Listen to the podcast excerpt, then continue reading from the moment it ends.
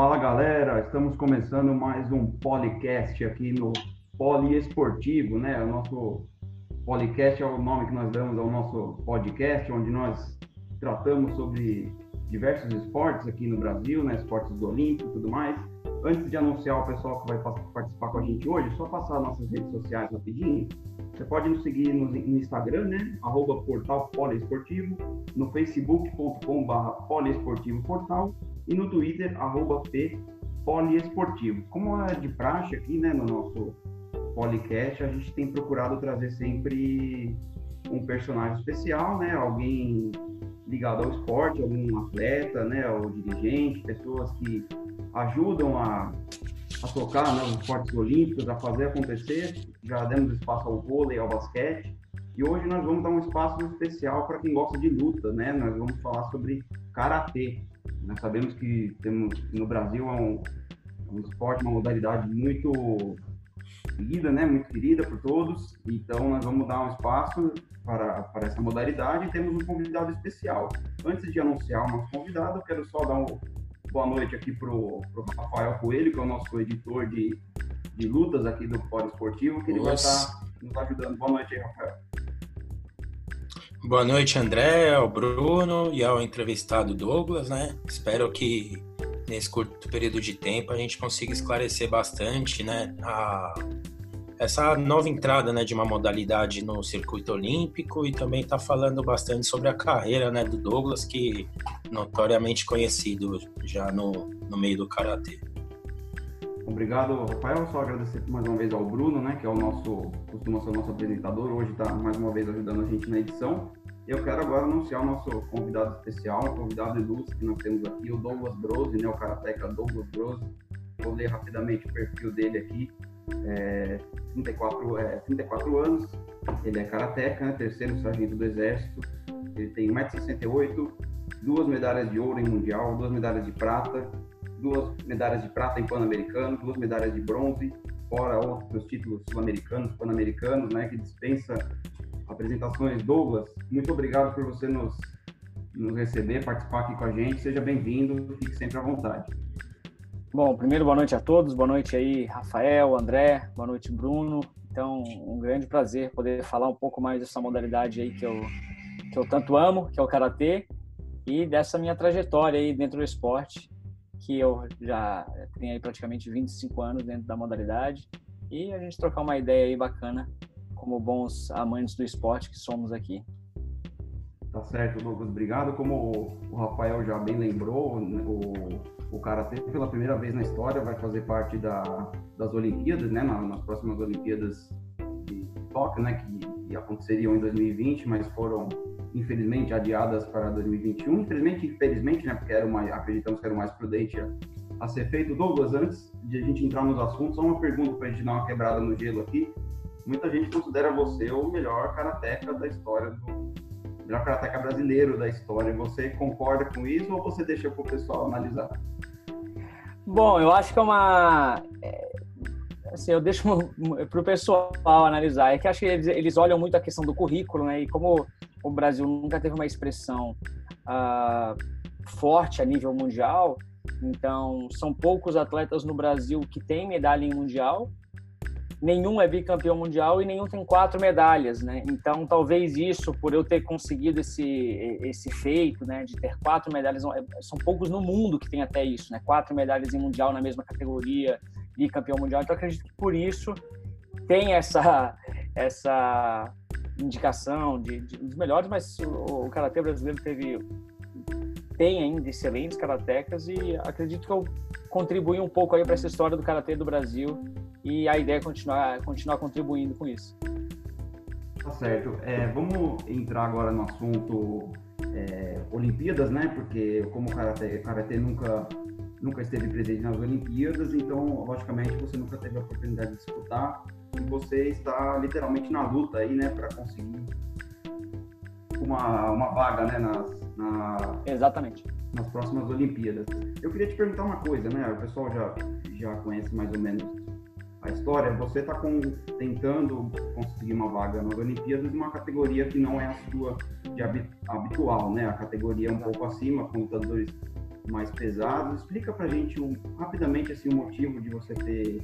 A gente, conhece, a gente sabe que a questão do, do ranking né, na sua categoria, teve que juntar com uma categoria acima. Como está sendo para você ter que disputar numa categoria com atletas mais pesados do que você está habituado?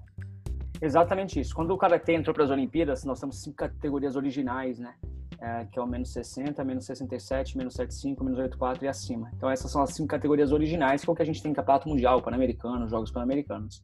Quando o Karatê entrou para o circuito olímpico, foi aprovado para Tóquio, eles diminuíram essas categorias, eles juntaram as duas categorias mais leves, a menos 75 ficou a é, do meio e a mais as, as, duas categorias de cima eles juntaram e fizeram a mais de 75 quilos. Então acabou que o karatê é, teve essa redução de categorias, né, na, na, questão do comitê masculino, no comitê feminino também, que a luta feminina também essa redução. E acabou que quando uh, quando iniciou o ranking é, eu estava em primeiro do ranking mundial, quando iniciou o ranking, no início do ranking olímpico, eu acabei de me lesionando. Eu tive uma ruptura de tendão do tendão de Aquiles no, durante os Jogos Sul-Americanos em 2018. Inclusive vai fazer, vai completar dois anos dessa lesão agora. E acabou que eu perdi uma boa parte desse início do ranqueamento. É, então eu não consegui mais pontuação nem para conseguir alcançar um índice olímpico pelo ranqueamento olímpico, né? E um critério do, da, da, da, Confederação Brasileira para a questão do pré-olímpico, né, quem o Brasil levaria para o pré-olímpico nessa categoria quem tivesse melhor ranqueado do Brasil, né, em top 30 ali. Então eu acaba, eu acho que eu acabei em, em décimo, né, e ainda vão ter mais duas competições aí desse, desse ranking olímpico que foram transferidas para o próximo ano.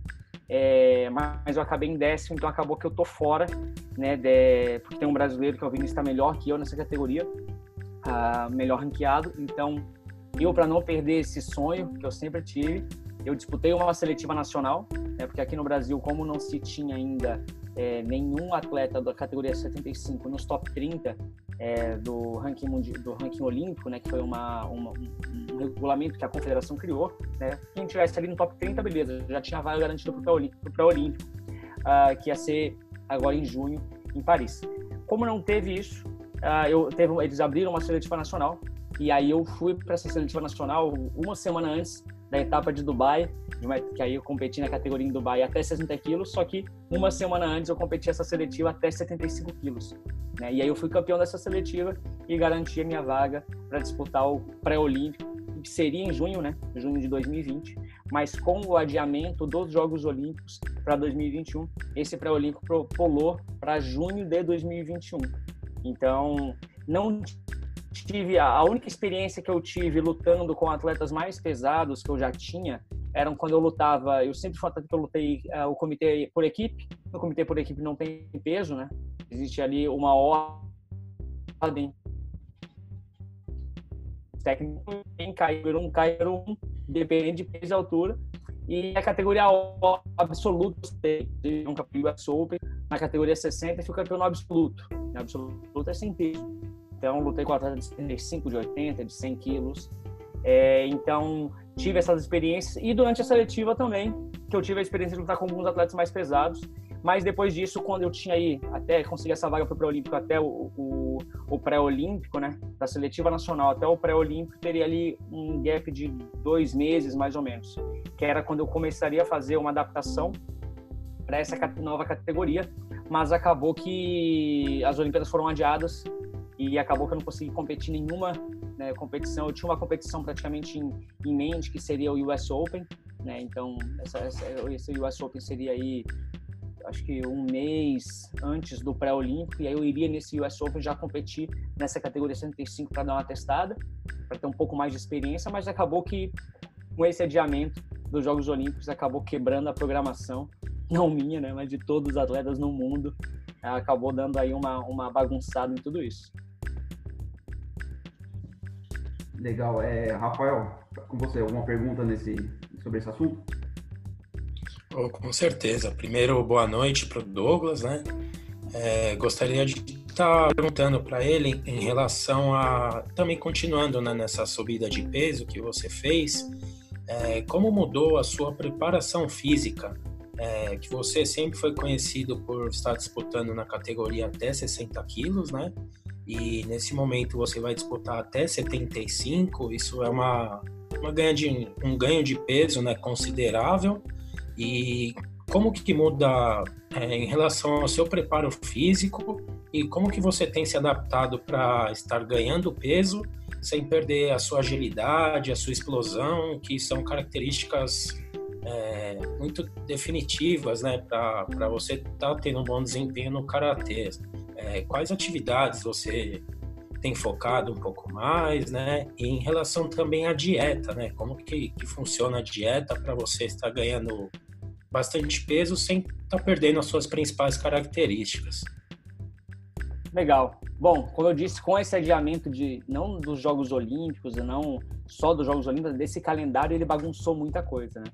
A minha ideia de, disputar essa categoria até 75 quilos seria somente para o pré-olímpico e para conseguir uma vaga para as Olimpíadas e acabou. A minha categoria original é a menos 60 quilos, então seria só para essas duas competições. Se eu tivesse que fazer uma competição ou outra de adaptação, eu faria, né? Até porque eu tinha um espaço curto né, de um mês, dois meses ali, né? Do pré-olímpico até a da seletiva nacional até o pré-olímpico, né? Dois, três meses. Então, o que, que aconteceu? O meu, eu luto na categoria leve, que é uma categoria até 60, até 60 quilos, mas o meu peso habitual ele é 65 quilos, 66, 65. Então eu sempre fiz uma redução de peso para entrar na, na categoria 60, né? Então, então ali duas semanas eu fazia uma dieta um pouco mais restrita. Uh, um dia antes tirava ali 3 quilinhos, desidratando, 3, 4 quilos e entrava no, no peso 60 quilos. É, esse era o meu habitual. Lógico, a questão do até 75 quilos as pessoas não acham, acham que, não, então ele vai ter que engordar 15 quilos. Não, existe um gap ali que é de 67 até 75 quilos. Então, existe um peso mínimo da categoria, que é 67 quilos, e o peso máximo, que é 75 e 200. Tem 200 gramas de tolerância. Então, eu posso pesar desde 67 até, 60, até 75 quilos. Então, a ideia é com que eu ficasse ali com 67,5, 68 quilos. Não passasse disso, para não alterar tanto a questão perfeita que você falou da minha característica de velocidade, de explosão, que é uma característica, característica até da categoria leve. Então, não, altera, não alterou tanto essa minha questão do treinamento físico e de dieta, até porque, como eu já tinha o meu peso em 65, 66 quilos, ganhar 2 quilos a mais, às vezes, é, é um final de semana que você passa despreparado um pouco. Mas a ideia não era ganhar 2 quilos né, de gordo é ganhar assim 2 quilos, mas de uma capacidade, uma qualidade bacana. E teve alterações sim no meu, no meu, na minha preparação física, mas nada muito forte. E na questão da minha dieta também teve, mas nada muito, né, não foi aquele negócio, não, agora tu vai sair de uma ingestão calórica de X para X vezes 100. Não, não teve isso até porque a ideia era manter esses 67 quilos, 68 quilos, ou seja, lutar na categoria até 75 quilos, mas é, no limite mínimo da categoria. Então não houve muita alteração, né? É, tendo em vista que karatê é um esporte de semi-contato e nas lutas ah, e, é, pela WKF, né, na World Karate Federation, existem outras federações de karatê que têm outros regulamentos de luta, mas ah, a ideia é sempre você pontuar o mais rápido possível com uh, um semi-contato. Então acaba que você não precisa, não daria entre aspas tanta diferença você ter um punch, né, num soco que vai derrubar o adversário ou, né, que nem às vezes faz uma diferença no, no UFC ou em algum, às vezes não, não tem punch, mas faz diferença, por exemplo, no judô. No judô faz diferença você lutar no limite mínimo da categoria ou no limite máximo ali, porque tem é 2, 3 quilos a mais que o cara vai ter que puxar. Né? Então, como no karatê não tem isso, acaba que não faz tanta diferença, né? Essa questão de estar tá com 75 quilos. E a gente sabe que o ganho de peso com qualidade, é, para ganhar 7, 8 quilos com qualidade, é uma coisa que demoram anos, né? Para você conseguir ganhar isso com qualidade, ou pode demorar muito menos com o uso de, de doping, que é o que acontece às vezes, muitas vezes. E no nosso caso, a gente luta completamente contra isso, contra a utilização de qualquer produto e qualquer coisa que vá contra os princípios olímpicos. Então a ideia é ficar nesse limite mínimo e acabou que eu não consegui testar muito, até porque não teve competições, acabaram, como eu comentei, né? É, acabou as competições. É, por esse ano praticamente não deve ter mais nenhuma competição. E agora a grande decisão que a gente está fazendo a equipe técnica é, e, e física e nutricional é iniciou ano que vem, iniciar as competições, se eu vou iniciar lutando no 60 ou se eu vou iniciar fazendo uma ou outra competição na 75 para testar e preparar né, para pro, né, um pré-olímpico e para os Jogos Olímpicos, tendo em vista que são coisas distintas, né? Eu disputar uma etapa de Liga Mundial e, e para manter o meu ranqueamento mundial, ele tem que ser todo no 60. Só a questão do pré-olímpico que foi algo, né? O pré-olímpico, na verdade, é uma competição à parte.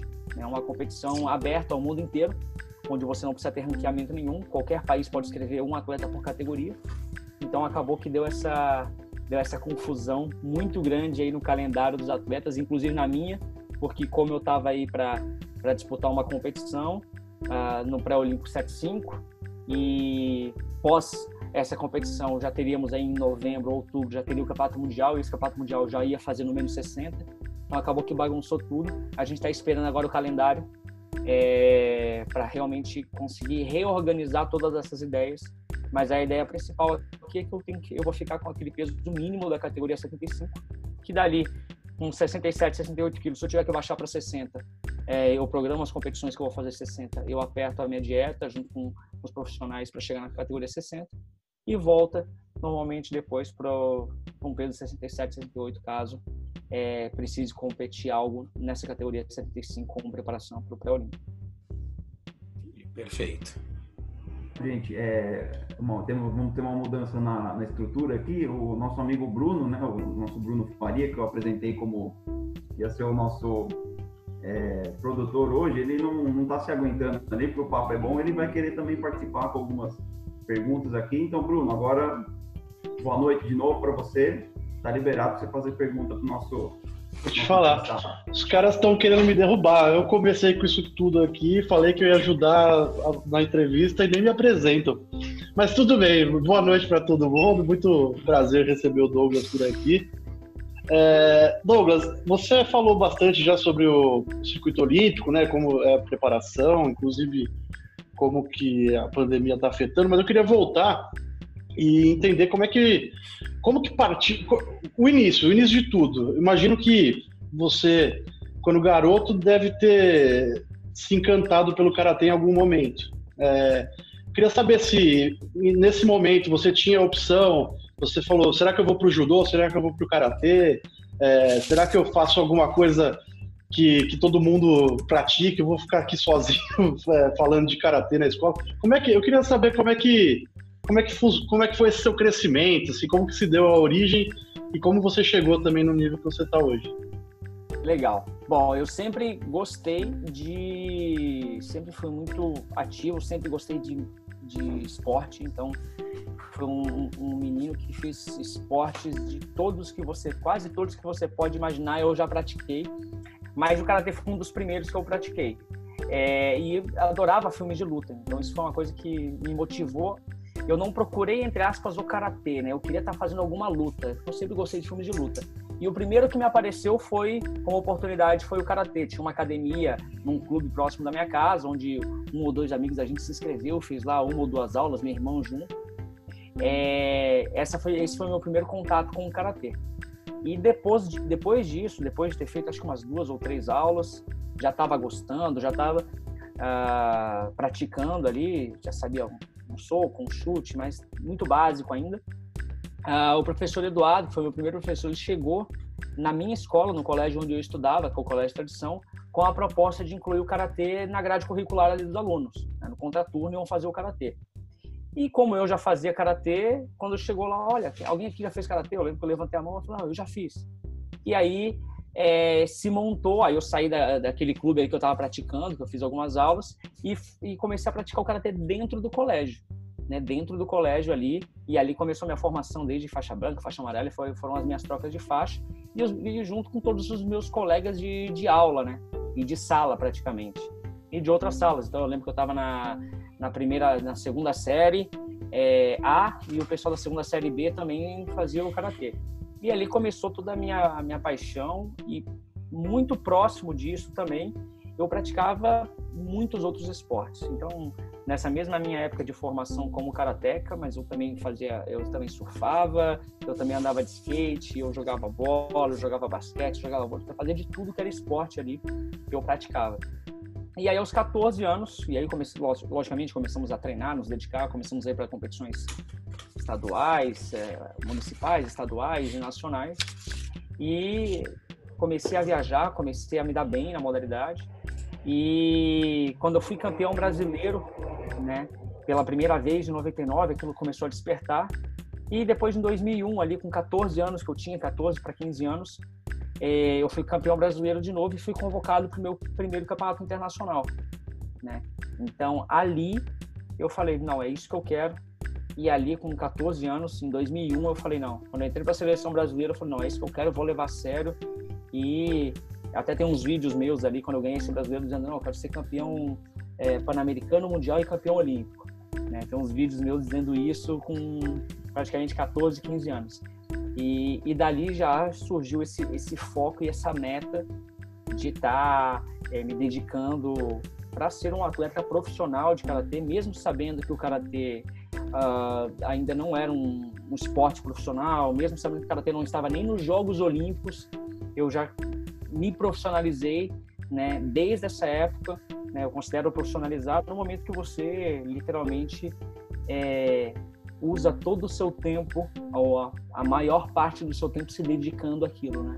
Às vezes o pessoal leva muito a questão da profissionalização como uma questão só financeira, mas não, eu fiz daquilo a minha profissão, mesmo não sendo profissional, às vezes mesmo não dando tantos recursos financeiros, eu fiz aquilo ali, não, isso vai ser minha profissão e não dá recurso financeiro é porque está sendo mal feito. Vamos fazer de uma forma que dê, vamos fazer de uma forma que abra espaço e que abra janelas aí para isso e dali começou a minha profissionalização, que é onde eu tô, onde eu tô até hoje.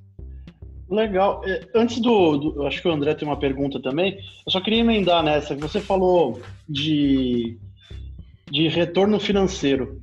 É, a gente sabe que no Brasil é difícil. Ou o cara é campeão, se destaca quando ele não, não joga futebol, ou ele não, dificilmente ele consegue viver do, do esporte que ele escolheu. A gente tem até um conhecido que para disputar o mundial de karatê inclusive é, precisou fazer campanha de crowdfunding, né, vaquinha virtual.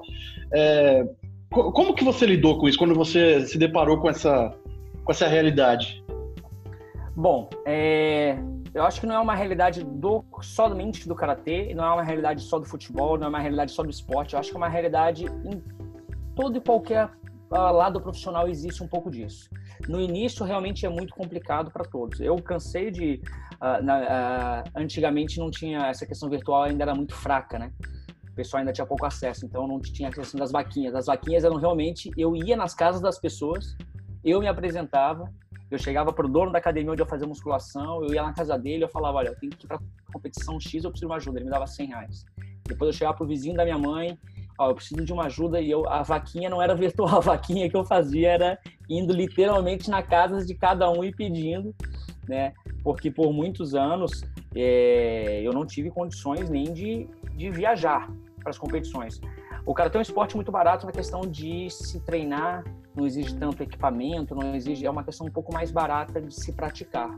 Mas, logicamente, o custo começa a aumentar muito quando você começa a participar de competições, principalmente internacionais. As, as nacionais é, eram, entre aspas, né, um pouco a, ao alcance do meu pai, e o meu professor sempre me ajudou, então, o amigo do meu pai, mas até ali o meu professor conseguia dar conta, ele pagava para ir para as competições estaduais, mas chegou um nível internacional que não dava, tanto que teve um ano em 2003, por exemplo, eu lembro, foi um ano que eu era, acho que da categoria infanto juvenil, eu fui convocado né, pela seleção brasileira para ir para Sul-Americano, Pan-Americano e Mundial e não fui para nenhum deles porque não tinha recurso financeiro para viajar, né? Mas eu sempre busquei uma forma, as formas antigas que a gente tinha de rir, foi de ir atrás e pedir e me apresentar e, e fazer aquela vaquinha não virtual, mas aquela vaquinha. Eu acho que é uma realidade uh, do, não de todas as modalidades, de todo o esporte, que é uma coisa, não vou dizer que é comum, mas uh, é muito difícil hoje uh, você conseguir apoio sem ter um resultado. É uma coisa que, é, ao meu ver, é um pouco até compreensível, né? Se a gente for ver é, é, difícil você auxiliar alguém ou ajudar alguém se você não vê ali um potencial ou uma chance. Então, acaba que as, as pessoas realmente, ainda mais no esporte, isso acaba sendo muito mais difícil. O que eu tentei sempre fazer, e principalmente depois que eu comecei a virar um pouco de referência ah, para muitos outros atletas, para muitos outros pais e familiares, era não vitimizar tanto essa postura, não vitimizar tanto esse lado que eu sei que é um lado difícil, mas eu não poderia usar isso, às vezes com o alcance que eu tenho que eu, uh, como atleta, eu não poderia usar esse lado como algo que chamasse mais atenção, porque eu sabia que isso poderia influenciar negativamente aquele atleta, poderia desmotivar ele, poderia desmotivar os familiares dele. E às vezes tem muito pai e mãe que falam: não, mas isso daí não dá futuro. Eu sei porque o meu pai falou isso para mim, a minha mãe falou isso para mim: não, isso daí não dá futuro. Eu falei: não, isso daqui, qualquer coisa dá futuro, você tem que fazer direito. Eu falei: eu vou fazer direito que eu vou fazer para dar futuro. Então é realmente uma, uma um, um ponto muito delicado é, e essa questão de apoio dentro do esporte, eu sempre disse, olha, o esporte, ele, às vezes ele não te dá aquele recurso financeiro uh, no momento, né, da, da, troca do seu trabalho pelo dinheiro, mas ele te abre muitas portas. Ele te abre muitas uh, vertentes ali que se você souber usar, se você estiver pronto para usar essas portas, você pode conquistar coisas maravilhosas. Eu fiz a minha, por exemplo, eu fiz a minha faculdade, a minha universidade. É, eu lembro que eu por um determinado período de tempo eu parei de estudar, uma briga na minha casa, né? Porque eu eu terminei o colegial, tinha que fazer, eu fiz um vestibular, não passei.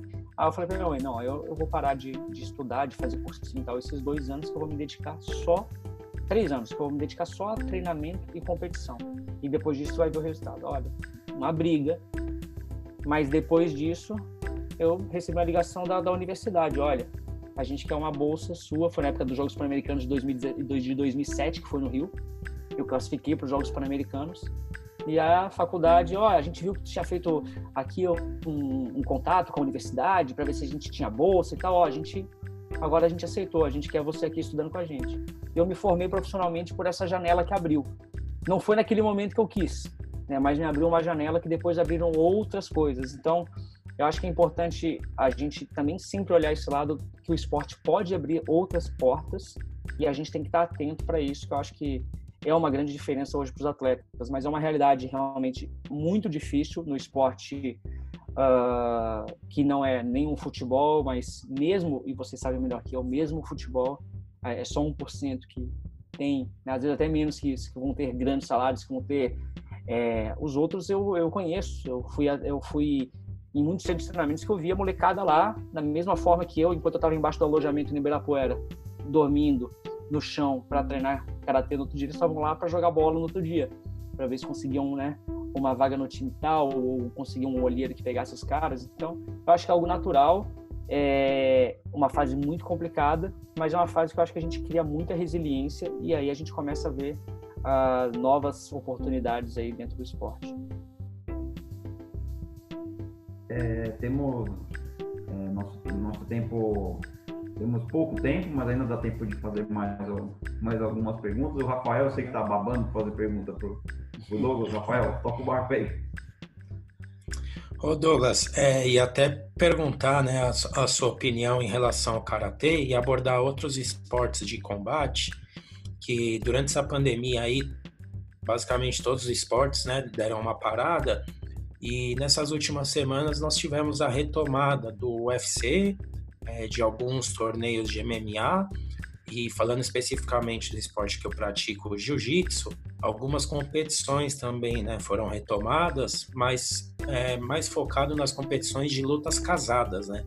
Onde eles estão tomando os devidos cuidados, né? São eventos sem plateia, são eventos com cinco, seis lutas casadas, tomando todas as fazendo os testes, né, pro, pro Covid, esse tipo de coisa, e ainda não retornaram aquelas competições com cinco, seis categorias, todo mundo dentro de um ginásio, né?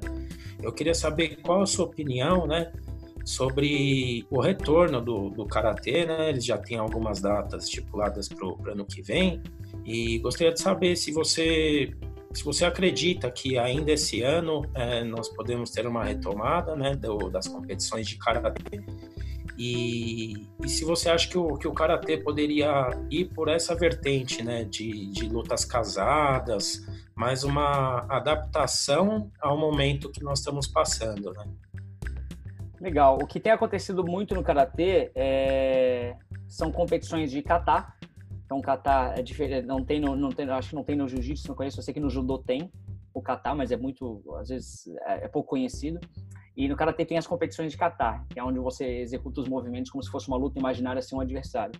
Esse é o lado bom né, do karatê nesse ponto que o pessoal está conseguindo até treinar em casa, treinar sozinho, com um técnico só, te vendo via câmera já dá para dar uma, né, você não precisa, entre aspas, de um parceiro de treino, mas já está conseguindo manter algumas coisas assim.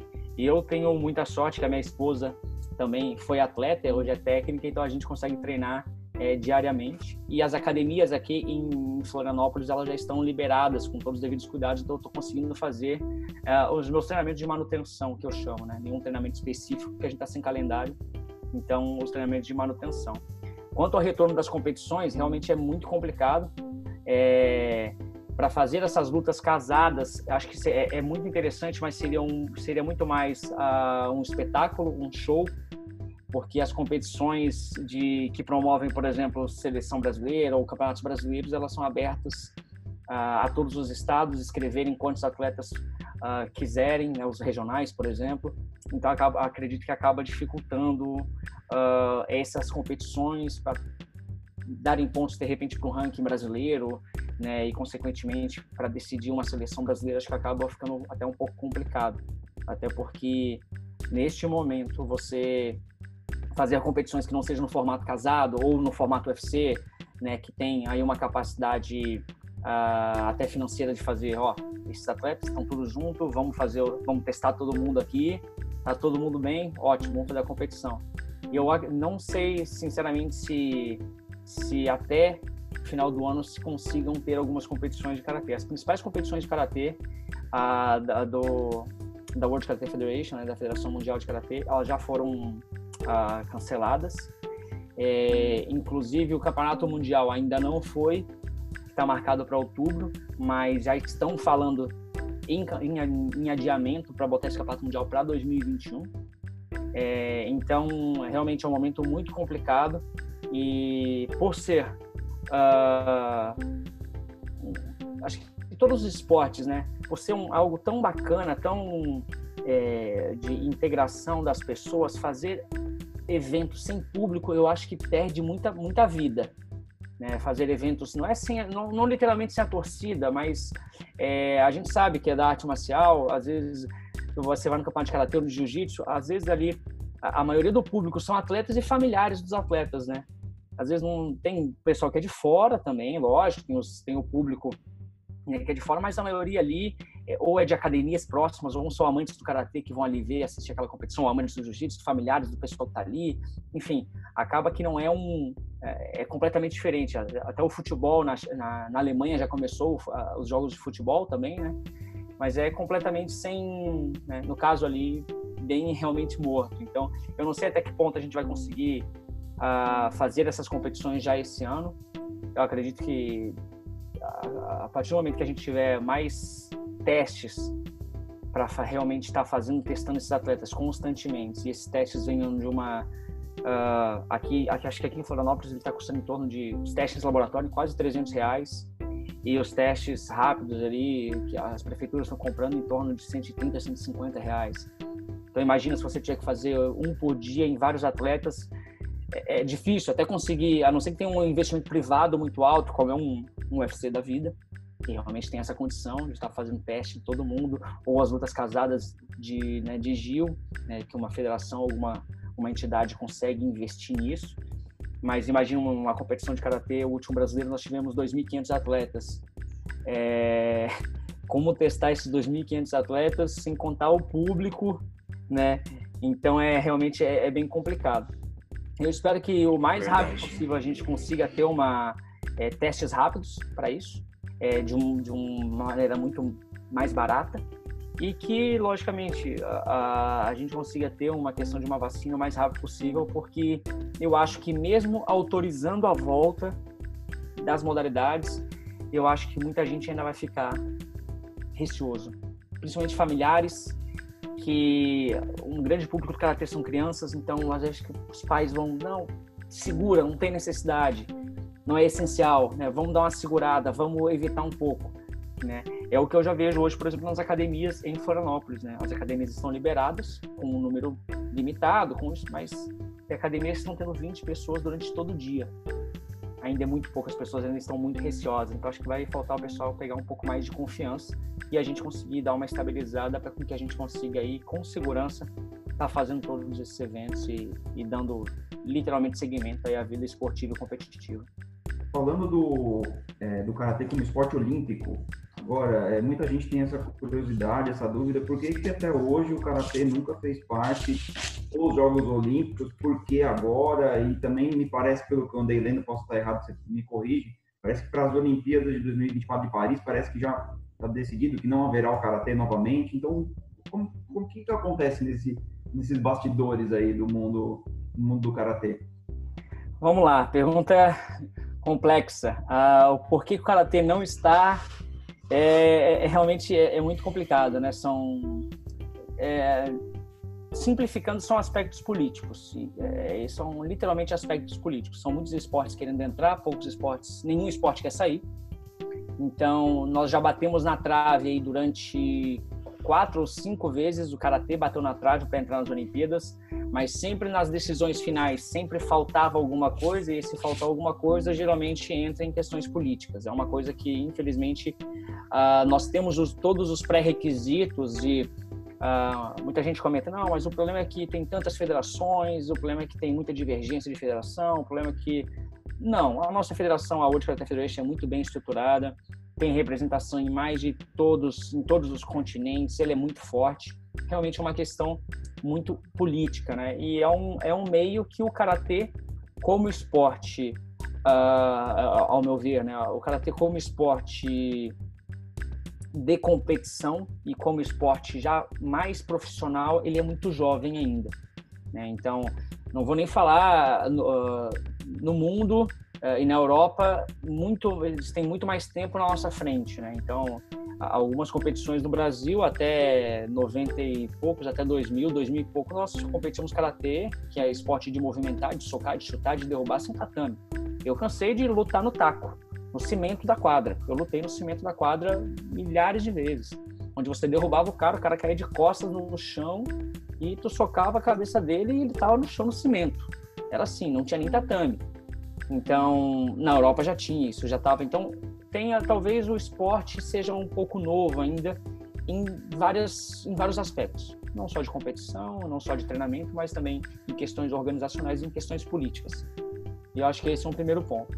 O segundo, o karatê, como eu disse, várias vezes bateu na trave em 2013, quando quiseram tirar o wrestling e depois devolver o wrestling, o karatê ficou na, né, ali para entrar. Depois, quando teve as decisões de quais, quais esportes entrariam para os Jogos Olímpicos do Rio de 2016, que entrou o golfe e o rugby, o karatê ficou em terceiro colocado quando tiver aquela decisão do COI. Então, entrou o golfe, entrou o rugby, o karatê ficou em terceiro, não entrou. E aí acabou não entrando para os Jogos Olímpicos de, de 2016 no Rio. Mas em 2016, que teve a votação né, dos esportes que entrariam né, para 2020 como esportes adicionais. Né? Entendam bem que há uma diferença entre os esportes da linha definitiva dos Jogos Olímpicos e os esportes adicionais. Esses esportes adicionais foi a primeira vez que aconteceu isso, que o Comitê Olímpico uh, japonês, o Comitê Organizador do Japão, eles indicaram esportes adicionais. Eles falaram, olha, a gente queria ter aqui, como a edição é nossa, né, como a, o jogo de futebol é de todo mundo, mas a bola é minha, né? Digamos assim, o cara que, né? A bola, tô jogando bola, mas a bola é minha. Então, como o campeonato vai ser aqui, como os, os Jogos Olímpicos vão ser aqui, nós gostaríamos de propor aí esportes para essa edição. Né? Não é muita gente confunde, não é só apresentação, não, não é valer medalha, tudo só que para esta edição. E aí o Comitê Olímpico Internacional, o Comitê Organizador de Tóquio, ele propôs inicialmente propôs karatê, propôs uh, o beisebol, depois as outras federações descobriram e começou aí, fez uma lista de oito esportes, depois dessa lista de oito esportes se reduziu para cinco, e aí tava aquela briga, naquela né, dúvida, pô, desses cinco, qual que vai entrar? Né? Então tava ali o cara na briga, tava o karatê, tava o skate, tava o surf, tava o soft, o, o beisebol, o soft ou a escalada, né? Pô, qual desses que vai entrar? É, e a reunião do COI ia ser aqui dia 3 de agosto de 2016 no Rio de Janeiro, antes de começar os Jogos Olímpicos. E aí naquela briga de qual esporte entrar, né? aquela política, não, vamos cada federação puxando para o seu lado, teve uma reunião do Comitê Olímpico Internacional junto ao comitê organizador e falou, olha, se a gente votar nesses esportes, nós vamos votar em forma de pacote. Ou seja, ou entra todo mundo, ou não entra ninguém. Ou entram cinco esportes, ou não entra ninguém. Aí foi ótimo, porque aí todo mundo começou a puxar corda junto. Né? Não estava mais um puxando para um lado, outro puxando para o outro, karatê puxando sardinha para o karatê, ou o surf puxando sardinha para o surf. Começou a puxar todo mundo para o mesmo lado. E aí, em 2016, nós tivemos essa aprovação né, do karatê junto com mais outros quatro, quatro esportes, né, que é o surf, o beisebol softball, o, o beisebol, é, ah, o beisebol falei, e a escalada, né, e o karatê o quinto esporte, teve aí essa inclusão desses esportes adicionais para os Jogos Olímpicos de Tóquio. Muito bem, seria somente para os Jogos Olímpicos de Tóquio e não teria mais é, o karatê para os próximos Jogos Olímpicos, a não ser que o comitê organizador dos Jogos Olímpicos deste, uh, deste país, daquela edição, que seria em 2024, ou seja, o comitê organizador da, de Paris, ele refizesse essa proposta, né? Porque, pô, se abriu para o Japão colocar esportes adicionais, Paris também quis. E Paris fez essa proposta de incluir esportes adicionais e incluiu o surf, incluiu o skate, incluiu a escalada e o breaking dance. E não sugeriu o karatê. Então acabou que vai para Paris. Logicamente ainda vão ter as votações. Em teoria, né, nós teríamos as votações agora do Comitê Olímpico Internacional se eles aceitariam esse pacote para Paris. Só que esse pacote que Paris propôs desses esportes adicionais não tem o karatê. Mais uma vez, foi proposto o skate, o surf, o, a escalada e o breaking dance. Então, o breaking dance, que é a dança de rua, entraria como esporte olímpico né? Que teve uma boa aceitação nos Jogos Olímpicos da Juventude uh, em 2019, no, em Buenos Aires teve uma boa aceitação. Então eles incluiriam esse esporte para 2024. Então o karatê ficaria de fora. A princípio até o momento está de fora. Lógico, tudo vai depender agora de como as coisas vão vão acontecer, né? Porque nós estamos aí no meio de uma pandemia. É, nós não sabemos. Uh, eu já ouvi falar e alguns rumores de improvável, quem sabe, dependendo até um cancelamento dos Jogos Olímpicos. Então a gente está esperando realmente essa confirmação. É, a princípio está postergado, não tem nenhum, não tem nenhum dado ainda de cancelamento, né? só essa postergação. Mas quem sabe isso sensibilize um pouco mais, porque o karatê estava brigando com, com Paris 2024 para incluir o karatê. Quem sabe isso sensibilize um pouco mais uh, o comitê organizador de, de Paris para com que inclua o karatê também para 2024. Né? Essa é a nossa, é, é essa acredito seja a nossa esperança, a minha esperança, que talvez todo esse né, ia ser a primeira entrada do karatê. E aí acontecer tudo isso e tudo bem, os Jogos Olímpicos acontecendo ano que vem, mas perdeu muito, muito brilho, perdeu muita coisa. Quem sabe isso seja um ponto aí a ser ao Comitê Organizador de Paris ser sensível e falar, não, vamos deixar o Karatê também para 2024. Né? Então, esse é o meu... Né? Tudo que eu estou falando não é oficial, é o meu desejo, é como eu penso que possa, né, poderia acontecer, né? Essa sensibilidade do Comitê Olímpico de Paris aceitar e colocar o Karatê para 2024 também, para a gente não, literalmente não morrer agora em 2020 ou, no caso, em 2021, só nas Olimpíadas de Tóquio, né? Mas está também nas Olimpíadas de Paris. Bruno, mais alguma? Manda bala. Tenho, tenho uma. É, como a gente destacou no começo, você é um multicampeão, né? Você conquistou praticamente tudo que, que a modalidade tem a oferecer, digamos assim, em termos de competitividade.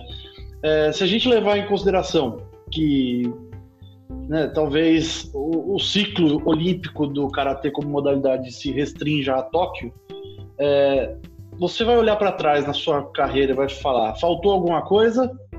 Ou você acha que não? E, e mais, quais, quais seriam os próximos passos da sua carreira? Você já pensou nisso? Já que você já até comentou que você tem formação universitária graças à bolsa que você conquistou, né? Então, eu acho que é, o pessoal fica curioso nesse sentido também.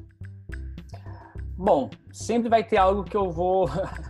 Eu sou nesse ponto eu sou muito chato, né? Sempre vai algo que eu vou olhar para trás e vou, pô, podia ter feito mais isso, podia ter feito mais aquilo. Acho que sempre tem, sempre tem algo que a gente poderia é, ter feito mais. Né? Muitas competições que eu perdi no detalhe que eu poderia hoje ser, por exemplo, hoje eu poderia ser tricampeão mundial, eu deixei de ser tricampeão mundial por 3, 4 segundos. Então, de vacilo na hora da luta. Então, imagina, são coisas que se eu tivesse que, né, se eu voltasse e falasse, pô, eu poderia ter, ter isso a mais. Lógico, sempre tem coisa a mais. E estar nos Jogos Olímpicos e aproveitar esse momento do Karatê é algo fundamental. É, tem visto que na minha trajetória, como você comentou, né, eu conquistei praticamente, eu ganhei todas as competições dentro do ciclo Karatê que existem, desde Campeonato Sul-Americano, Jogos Sul-Americanos, Campeonato Pan-Americano, Jogos Pan-Americanos, Jogos Mundiais, Campeonato Mundial. Né? O único campeonato que faltaria seria Ligas Mundiais já várias. O único campeonato que faltaria literalmente são Jogos Olímpicos. Né?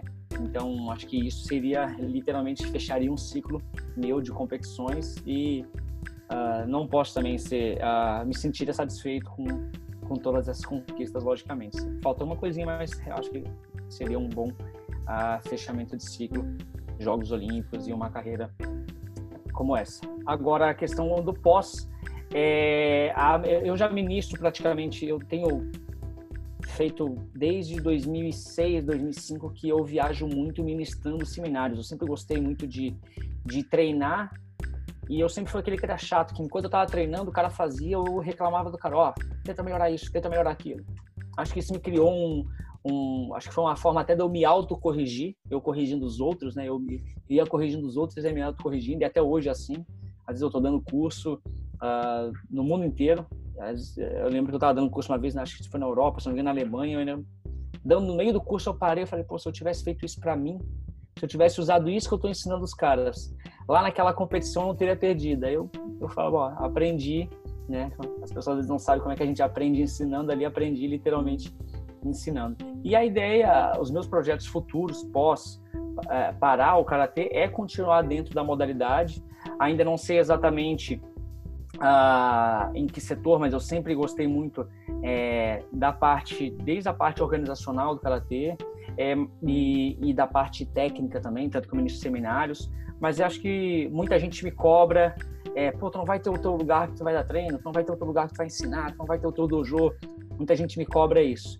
Mas é algo que eu estou amadurecendo com calma, até porque é, é, no momento que tu monta um dojo ou que tu monta uma academia, é uma, é uma literalmente é a segunda vida, né? Você tem que estar tá ali 24 horas por dia, tem que estar tá, é, dando atenção para aquilo, para que as coisas, é, para que principalmente o fundamento do karatê ele não desvirtue, né? Porque a parte da competição é uma parte muito pequena do karatê é, mas que os fundamentos né, da arte marcial do karatê eles sejam bem difundidos, porque isso que realmente faz diferença na formação de uma pessoa. Não é se ela ganhou uma medalha ou não, mas se ela entendeu os princípios do karatê ali, ela consegue usar isso é, como uma forma de, é, de vida para ela. Então essa é a ideia no pós, é, mas ainda tudo muito é, sendo analisado com muita calma, né? A gente, eu tava com uma, uma perspectiva que nesse momento agora eu estaria praticamente em vésperas de um pré-olímpico, que o pré-olímpico estava marcado para dia 7 de junho, então se tudo tivesse como eu espera, esperava, essa hora eu estaria na Europa dormindo, porque eu ia botar um pré-olímpico daqui a uma semana. Então, só que tudo mudou, a gente está em casa, é, parado, enfornado, literalmente, então eu tenho planejado as coisas, mas também com muita cautela, porque eu não sei como é que as coisas vão andar daqui para frente exatamente. Rafael, manda bala, mais uma pergunta. Ô Douglas, só uma aqui para a gente estar tá encerrando um pouquinho, né? Agora que você puxou esse assunto do, dos fundamentos do karatê, né? Essa questão de você estar tá abrindo o seu dojo, que exigiria é, um foco integral né, da sua parte. É, no começo nós falamos da, da sua formação e você também é terceiro sargento do exército e eu gostaria de saber da sua parte é, no que isso te ajudou, né, é, fazer parte do exército, ter aquela disciplina, o respeito, no que isso ajudou na sua carreira esportiva pois sabemos muito bem né, que as artes marciais elas não conseguem sobreviver sem esse respeito, sem essa disciplina, né, sem esses fundamentos é, básicos, né, principalmente do karatê, né, pela sua origem do, do país, essas coisas, né, e gostaria de saber é, no que isso te ajudou, né, e no que isso também pode projetar né, para o futuro da sua carreira. É como você pegaria o que você aprendeu no exército, o que você adquiriu durante a sua carreira esportiva, para quem sabe um dia estar tá passando para as novas gerações do karatê que estão por vir por aí, né? Principalmente com essa grande exposição é, em relação aos Jogos Olímpicos, né? Como que que toda essa sua experiência fortaleceria é, para estar tá formando né, uma nova geração de karatecas aqui no Brasil sem perder esses fundamentos essenciais da arte marcial. Ah, legal. Bom, primeiro eu vou falar do, do programa de alto rendimento né, do, do, das Forças Armadas. É, como eu sou terceiro sargento do Exército, ah, e esse programa foi, foi criado, se não me engano, em 2009, né, para incluir atletas incluir a, a, pessoas específicas daquela modalidade dentro das forças, tanto que nós temos aí é, atletas dentro do Exército, da Marinha, da Aeronáutica, nas três forças, para competir Jogos Olímpicos, Jogos Militares, principalmente os Jogos Militares, né? Na verdade, isso aconteceu quando em 2009 o Brasil sediou os Jogos Mundiais Militares. E vinham todas as outras potências uh, e outros países vinham com atletas olímpicos e com atletas. A falou, pô, mas por que a gente não tem atletas olímpicos, atletas literalmente, que eles, né, geralmente as Forças Armadas e o Exército dão atletas formados ali dentro do Exército mesmo. Né?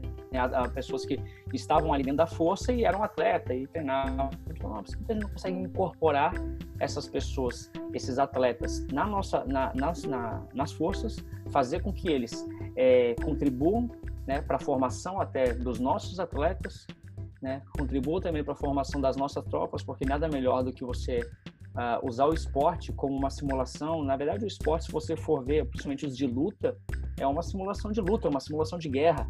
Né? Então, nada melhor que você treinar um soldado para a guerra que uma simulação de guerra através de uma luta, que é o karatê, por exemplo, ou através de de uma luta de espadas, que é uma esgrima, que antigamente se tinha uma luta. Então, são princípios que eu acho que são criados através do esporte e tem tudo a ver quando se começou esse programa. É, e tem, acho que é realmente uma coisa fantástica, porque traz aí um benefício não só para as modalidades esportivas, que hoje você já consegue projetar um futuro dentro da modalidade, e isso é muito bom para as próximas gerações, para os pais, para os familiares desse atleta, olha, você pode ter um futuro que você pode ser um sargento temporário do exército fazendo karatê, ter um soldo, ter viagens, ter isso, então isso motiva, né? Acaba acaba saindo um pouco daquela não, mas isso não dá futuro, não dá futuro.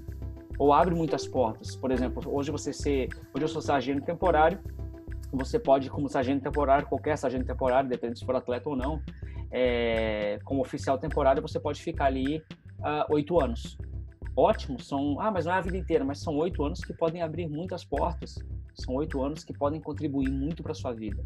E, ah, mas não, não é para a vida inteira? Não, não é, mas isso realmente pode fazer com que isso seja uma motivação maior para o atleta tá, olha, realmente tem futuro. E o Karatê entrou em 2017, né? O, um dos grandes incentivadores foi o Major, que hoje, na época, na época Major, hoje Tenente Coronel Michel, foi um dos caras que, do Rio de Janeiro que mais fez força para o karatê fazer parte né, da, da, dos esportes militares, é, principalmente depois com a entrada do karatê para os Jogos Olímpicos, então foi algo maravilhoso. Agora, indo para a parte do karatê e, e, e, e, as forças armadas e o exército e, aquela disciplina que se tem no, no exército, a, o exército só fortaleceu mais ainda todos os princípios que a gente já treinava no karatê. É, não estou de maneira nenhuma menosprezando o exército, mas assim, a disciplina que eu já tinha de sete anos fazendo karatê, onde eu tinha que respeitar, cumprimentar antes de entrar no dojo, limpar o dojo, dobrar meu kimono, é, a disciplina de hierarquia com os graduados, né? Então era faixa branca, eu tinha uma disciplina pelos meus pelos meus seipais, que eram, né, faixa amarela, faixa vermelha, assim vai, e pelos meus corrais, que eram os meus entre aspas, os meus subordinados, né? Até com o meu sensei. Então, toda essa questão dessa disciplina, quando eu cheguei e fui fazer esse curso e entrei para as Forças Armadas, incorporei, não foi nada espantoso para mim essa forma de disciplina, porque eu já estava trabalhando essa forma de disciplina há muitos anos. Só fortaleceu mais ainda e com um detalhe, né? O exército te traz essa toda essa questão de disciplina, enfim, mais uma questão de você lembrar o país e para quem você deve viver, né? Entre aspas, né? Mas por quem você deve defender, que é, que é a sua nação, que é o seu país. Né? Isso acontece nos dojos, só que ele é feito de uma maneira de equipes. Então, pô, eu sou da associação X, então quando vai para o campeonato de jiu-jitsu, defende aquele teu clube, aquela associação, se tiver que brigar, tu briga, se tiver que sair na porta, tu sai, né? defendendo aquele clube, defendendo os teus amigos, defendendo aquela... Né? Acontece muito isso no karatê, no jiu-jitsu, no judô, né? aquela rincha de, né? de academias. Né? Então você aprende aquele, aquele, aquele patriotismo, digamos assim, aquele amor pela sua academia. Quando você vai para o exército, aquele amor todo é pelo Brasil, né? aquele amor todo é pela sua pátria. Então acho que simplesmente uh, o exército ele fortalece né, os princípios que já se tinha nas artes marciais, eu já tinha dentro do karatê, simplesmente fortaleceu mais ainda esse esse espírito, né? É, só que agora com não pela minha academia, não pelos meus amigos, entre aspas, mas pelo Brasil.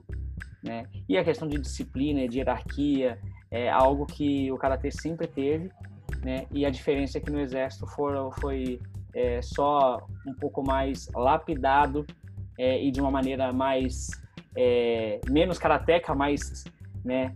Mais de, de verde oliva que a gente chama o pessoal do exército, né? Mais verde oliva, mais é, voltada ali para a força armada. Com certeza se complementam. É, Rafael, você tem mais alguma nesse sentido? Ou posso continuar? Aqui? Não, nesse, nesse sentido, tudo bem, pode. Não, tá perfeito. Ele foi bem esclarecedor, né, na traçando esse paralelo e como se complementam, né, o karatê, a disciplina do exército, as artes marciais em si. Tá, Douglas, eu vou fazer uma pergunta, acho que nós estamos caminhando para o final, mas é uma curiosidade que eu tenho, uma pergunta de, de leigo mesmo, assim, de quem não é um grande especialista como, como é o Rafael, você sofre ou sofreu ao, ao, longo da sua carreira, a gente, anos atrás a gente teve o fenômeno UFC, né, um fenômeno comercial, né, principalmente, você sofre algum tipo de pedido de amigos, de família, ah, porque você não tenta tentar o, o estilo de lutas livres, né, você acha que seria difícil uma, uma adaptação nesse sentido, como é que foi para você, assim? Já, já me convidaram para começar a lutar os eventos de MMA uma vez. Já chegaram algumas vezes, né? Pô, cara, mas já é do karatê, já tem uma noção boa de distância, não, acho que é só treinar no chão e tá tudo certo. falei, não, não é assim, não. Não é tão fácil assim, é só treinar no chão e tá tudo certo. Eu falei, não, não é assim. É, é eu não podia. É, eu, eu não podia largar uma trajetória dentro do karatê com tudo que eu tinha para iniciar algo do zero, né? Então, eu sabia que ali dentro do karatê eu tinha mais coisas ainda para plantar e para colher. Não que eu não podia construir outra coisa também, mas eu falei, não, nesse momento eu tenho que ser o mais profissional possível, né? Tanto que eu hoje, eu, durante a minha vida inteira, eu pratiquei inúmeros esportes. Hoje eu evito jogar bola. Hoje eu evito, né, se eu tiver que correr para dar um salto, se eu tiver que atravessar a rua, que eu vejo que eu vou ter que dar um pique, eu falo, não, não vou dar esse pique, porque é que eu dou um pique e me machuco, eu falo, pô, eu fico aí duas, três semanas sem treinar. Então eu já, já evito até esses, essas coisas assim, é, para literalmente para focar naquilo dali. Então já recebi convites, lógico, mas nada, né? É, também não, não para UFC, né? Municipais, enfim, para depois ir, ir crescendo em cima disso. Eu falei, não, eu já tenho uma história dentro do Karatê, é, o que eu puder acrescentar com vocês, acrescento, tanto que eu já, eu já fiz treino com, com pessoas do, né, de, de, do MMA, tentando contribuir, ó, Karatê é bacana, porque vocês podem, né, o que vocês podem usar do Karatê aí dentro do, do MMA. Então, eu já fiz treinos, é, uma vez a gente fez um intercâmbio uh, em São Paulo com o Vitor Belfort, então a gente trocou algumas. É, ó, a gente faz assim karatê, o Francisco Filho também, que era do karatê Kuxin. Então a gente trocando umas figurinhas ali de como aplicar algumas coisas do karatê pro MMA, mas pro cara que já tava top no MMA, né? Mas para mim, não. Recebi, mas nem né, dava risada, brincava. O pessoal, não, entra no chão, tá tudo certo. Não, é negativo, não, não é assim, não.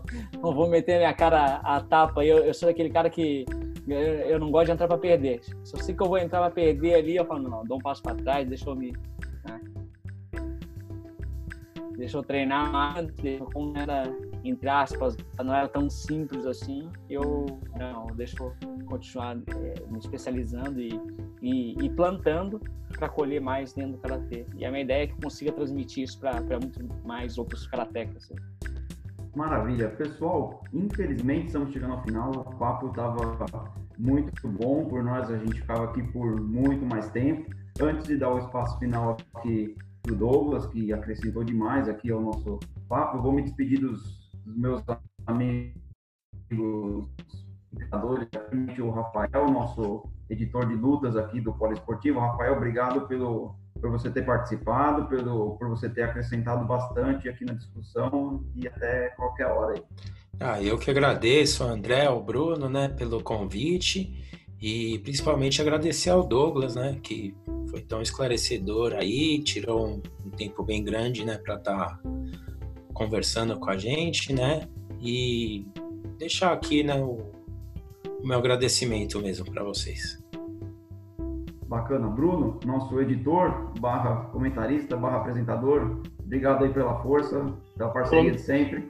Pelo menos na hora de despedir você lembrou de mim, né?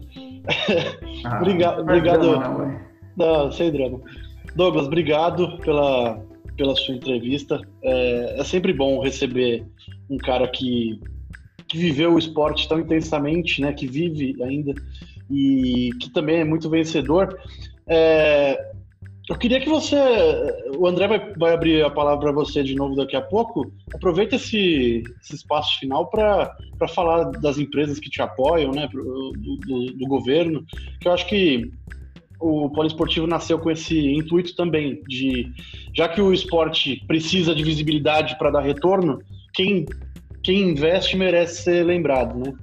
É isso. É, até a próxima. Maravilha. Obrigado, obrigado aí, André. Obrigado, Rafael. Obrigado, Bruno. Foi uma, uma oportunidade muito bacana aí de, de trocar essas figurinhas com vocês, falar um pouco mais, é, não do Douglas, mas do Karatê. É, o principal aí é a modalidade, a arte marcial, que é uma arte marcial que não só traz medalhas, mas assim como as outras artes marciais também, ela forma o caráter, ela forja uma pessoa que é o principal. A medalha e o diploma, eles, a medalha, eu tenho medalha, sabe a gaveta aqui, ó, eu abro, eu abro minhas gavetas, eu acho medalha. Ó, eu, abri, eu abro a gaveta do meu lado aqui, ó, eu abro a gaveta, sai uma medalha. Olha aí sai um, é, sai um crachá, então isso daqui vai ficar em gaveta, né? Agora o resto, que é o que a gente aprende realmente com a arte marcial, é, fica pro, pro resto da vida. E como já foi falado, eu sou terceiro sargento do Exército Brasileiro, então realmente tenho uma, uma grande admiração pelo Exército. O Exército é um grande apoiador, não só né, do, do esporte, mas acho que um grande apoiador aí do, do, do Brasil. Né, como a gente tem o nosso brasão de, de braço forte, uma amiga, então realmente o Exército um dos grandes apoiadores. Eu faço, tenho muito orgulho de ser aí, incluir aí as fileiras do, do Exército. E alguns outros grandes apoiadores também, a Minovital da Ginomoto, que foi uma parceria que a gente começou ano passado, através de suplementação alimentar, e uma, uma equipe que está 100% ali pronta para te atender e para te ajudar. É, a própria a, a academia que hoje me, me, é, me disponibiliza para que eu treine, que é a Academia Natatório. É, Arauasa, que é uma, uma empresa de equipamentos esportivos, onde eu até represento ela aqui no Brasil hoje, então tem realmente apoiado atletas. Hoje eu tenho hoje eu tenho um poder até de dentro da Arauasa conseguir apoiar outros atletas através da, da empresa. Então acho que é uma coisa eu tenho conseguido retribuir também isso para os atletas, que é muito bacana. É, e tanto o Comitê Olímpico Brasileiro, o time Brasil e a Confederação Brasileira de Karatê que fazem sempre o máximo para dar o apoio é, a todos os atletas. Então, obrigado por essa oportunidade de poder falar das pessoas que também me apoiam. A gente realmente não consegue nada sozinho. Uh, e parabéns aí pelo trabalho de vocês. Espero que a gente nos veja em breve aí, quem sabe uma, uma próxima entrevista num, uma pré, num pré-olímpico, quem sabe aí, nas portas de um pré-olímpico e nas portas de uma Olimpíada, quem sabe. Estamos treinando para isso. Com certeza, Douglas. É, muito obrigado mais uma vez. A gente também agradece o Arthur, né, da, da AV Assessoria, que fez o, Perfeito o meio de campo para a sua participação aqui. A gente deseja uma boa sorte para você não só na carreira, mas também nessa luta aí para chegar às Olimpíadas. E, e, como você disse, esperamos ter você aqui muito em breve para falar de, de, participação em Olimpíadas e tudo mais. Saiba que, como o Bruno já também já falou, o espaço está sempre aberto para você, para os seus atletas, para quem quiser participar, expor o seu trabalho, a sua atividade. Seja sempre muito bem-vindo aqui, viu, Douglas? Maravilha, obrigado. Como a gente no Karatê, os obrigado. É isso, galera. Muito obrigado a todos que nos acompanharam. Mais uma vez, Douglas, Rafael, Bruno. Um abraço para vocês e até o próximo podcast. Um grande abraço, gente. Tchau, tchau.